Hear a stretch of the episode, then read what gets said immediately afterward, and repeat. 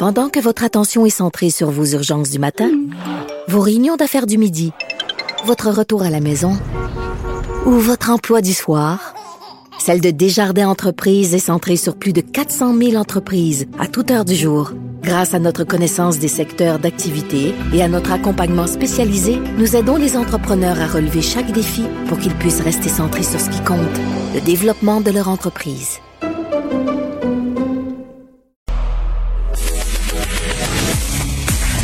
Pierre Nantel, une voix aussi douce qu'une fraîche odeur de café.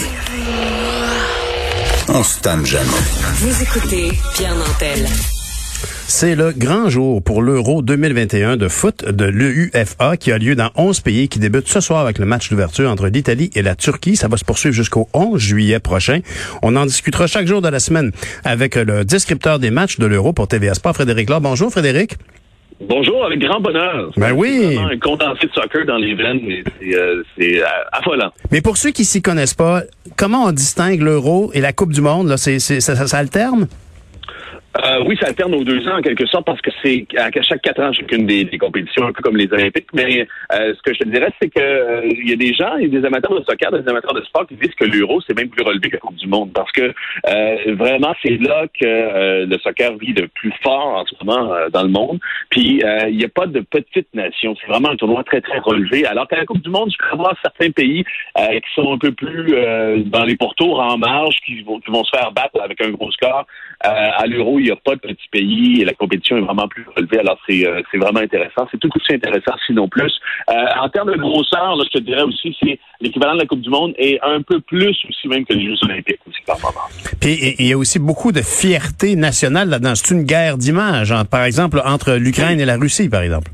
Ben oui, mais cet euro-là sera géopolitique ou ne sera pas, visiblement, parce que ça commence fort, parce qu'il y a un dossier chaud, tu l'as dit, euh, Ukraine-Russie en ce moment. Euh, est-ce que tu savais que l'UEFA, c'est-à-dire l'organe qui euh, s'occupe du soccer en Europe, mhm. a interdit les rencontres entre ces deux nations, parce qu'on connaît les tensions qui existent depuis 2014, notamment avec l'annexion de la Crimée. Bref, les deux équipes nationales peuvent plus se rencontrer, même au soccer, en quelque sorte, même diplomatiquement. le problème pourrait se répéter dans ce tournoi parce que la Russie et l'Ukraine sont là. Et ben, sportivement, c'est presque impossible qu'ils se rencontrent finalement, parce qu'on s'est assuré de les mettre très très loin dans le tableau. Mais euh, l'Ukraine a quand même lancé une première, première salve diplomatique parce que sur leur maillot, ils ont mis euh, le décal, en fait le contour de leur pays. Mais la seule chose, c'est que dans le contour, là, dans l'ombre de leur pays, ils ont mis la Crimée aussi, ce qui a euh, vraiment ulcéré ou du moins euh, choqué au plus haut point les diplomates russes qui se sont dit wow, wow c'est pas, on fait pas ça, la Crimée nous appartient. Alors, euh, tu vois, déjà, il y a vraiment des tensions qui se mènent. Euh, il y a, la Russie comme une euh, provocation. Euh, L'Ukraine, c'est l'occasion aussi de rallumer le sentiment de fierté face à l'ensemble du pays. Euh, fait que ça pourrait être très explosif et ça pourrait avoir des enjeux géopolitiques vraiment importants si les deux équipes devaient se rencontrer. J'ai dit, sportivement, c'est presque impossible, mais si les deux se rencontrent, il n'y a pas juste sur le terrain qu'on va se tacler probablement que ça pourrait déborder les frontières du sport. Euh, euh, ben oui, mais c'est beaucoup plus politique que je ne l'aurais cru. Mais Frédéric, ça, c'est par exemple, euh, ça, s'étale. On peut imaginer une rencontre si elle avait lieu. C'est peu probable, comme tu le disais, au niveau sportif, mais si elle avait lieu, ça pourrait se passer quand, ça? En juin, juillet, début de l'été, quoi?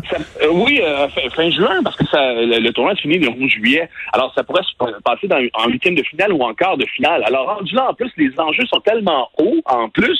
Alors, si tu prends la, la ferveur des, des amateurs de soccer et la récupération politique qui peut être derrière, ça pourrait être euh, carrément explosif. En plus, comme je te dis, euh, ils ont mis les, ils ont redéfini les frontières de, l'Ukraine, de leur pays, sur leur maillot pour vraiment donner un, un coup de jarnac ou piquer l'adversaire en quelque sorte, piquer la Russie. Euh, les tensions sont à leur maximum avec ce qui se passe aussi au Donbass présentement, une autre région pro-russe qui veut se séparer de l'Ukraine. là, ça pourrait, ça pourrait débordé là, des cadres du sport. Oui, puis euh, tu, tu, tu voulais me mentionner aussi que l'Espagne euh, et la COVID fait pas bon ménage dans cette ah histoire. Non, au contraire. On n'est pas tous égaux devant la COVID, hein, et l'Espagne ne mesure. L'effort de vaccination est plus difficile en ce moment en Espagne, d'ailleurs. Puis ils en font les frais. Euh, la sélection particulièrement, parce que le capitaine Sergio Busquets a euh, testé positif à la COVID il y a quelques jours à peine. Alors, t'imagines la panique qui euh, se prend dans le groupe si toute l'équipe devait l'avoir. Alors, on a isolé tout le monde. Euh, on a même appelé en renfort des joueurs de moins de 21 ans qui s'entraînent à l'écart du groupe. Ils s'entraînent dans, dans une bulle, eux, et euh, c'est eux qui devraient supplier les, les, euh, les, vétérans, ou du moins les seniors, s'il devait arriver quelque chose ou si il devait avoir, devait avoir une épidémie de COVID au sein du groupe. Alors, on se demande à quelques jours du match, et leur premier match, c'est le 14 juin, c'est lundi prochain.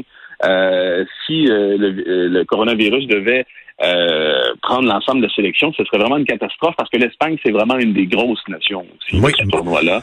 Euh, fait que, alors, est-ce que, pour l'instant, il semble que le virus soit contenu et il semble aussi qu'on va accélérer, on va décider de, parce que les joueurs étaient pas vaccinés, eux, hein. Mm. Euh, ils voulaient pas passer devant la population. C'était le cas de plusieurs sportifs qui se disaient, si on passe devant la population euh, normale, on va avoir l'air de quoi?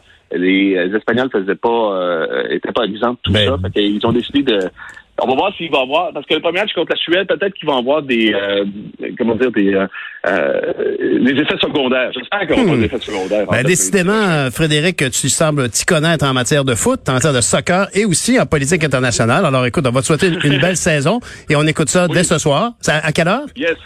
Euh, en fait, ben, cet après-midi, qui 14 heures avec l'avant-match, 15 heures un premier match, un beau premier match, Turquie-Italie ceux qui aiment l'Italie, euh, moi, je pense qu'ils vont être vraiment le fun à regarder dans ce tournoi-là. Ben, bon match, bon euro. Salut Frédéric, merci, beaucoup. Frédéric Laure, qui est descripteur des matchs de l'euro pour TVA Sport.